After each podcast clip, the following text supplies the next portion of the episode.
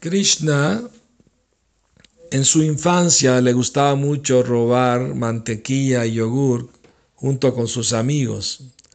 Y un día los amigos le dicen, Krishna, hemos escuchado que una gopi acaba de hacer un yogur muy rico, muy cremoso. Por favor, Krishna, tenemos hambre, vamos a robar ese yogur.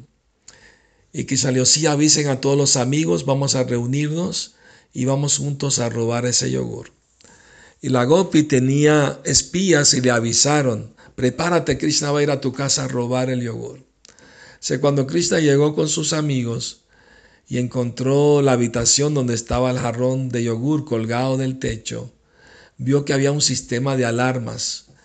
Entre las hadas habían cuerdas llenas de campanas por toda la habitación y toda la casa. De manera que si tocaban una campana sonaba en otra habitación también. Si los amigos se desanimaron, Krishna, ya no vamos a poder robar ese yogur. Qué lástima con tanta hambre que tenemos. Krishna, no se preocupen, queridos amigos, yo me ocupo de esto. Y Krishna le habló a las campanas y les preguntó, campanas, ¿quién es su amo y señor? Krishna, tú eres nuestro único amo y señor. Krishna les, les dijo, muy bien, y si les voy a pedir algo, ¿me van a obedecer? Claro que sí, Krishna, tus deseos son órdenes para nosotras. Muy bien, así me gusta, dijo Krishna. Voy a entrar a robar ese yogur, pero no pueden hacer ningún sonido, ningún ruido. ¿De acuerdo? Sí, de acuerdo, Krishna. La voy a tropezar y las voy a mover, pero no hagan ningún sonido. Claro que sí, Krishna, lo que tú digas. Se Krishna saltó por la ventana con su amigo tropezando con todas las campanas y no sonaba nada. Y quizás se subió a los hombros de los amigos, agarró el jarrón lleno de campanas sacudiéndolo y no sonó nada.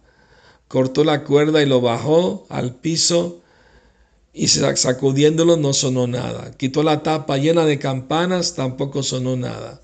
Pero apenas Krishna metió la mano en el yogur y empezó a comer, todas las campanas sonaron al mismo tiempo y los amigos salieron volando por la ventana. Krishna se enojó con las campanas y les preguntó, ¿por qué me desobedecieron? Les dije que no lo hicieran. Y las campanas dijeron, perdónanos Krishna, ¿qué podemos hacer? Los Vedas dicen que cuando Bhagavan, Dios come, hay que tocar la campana.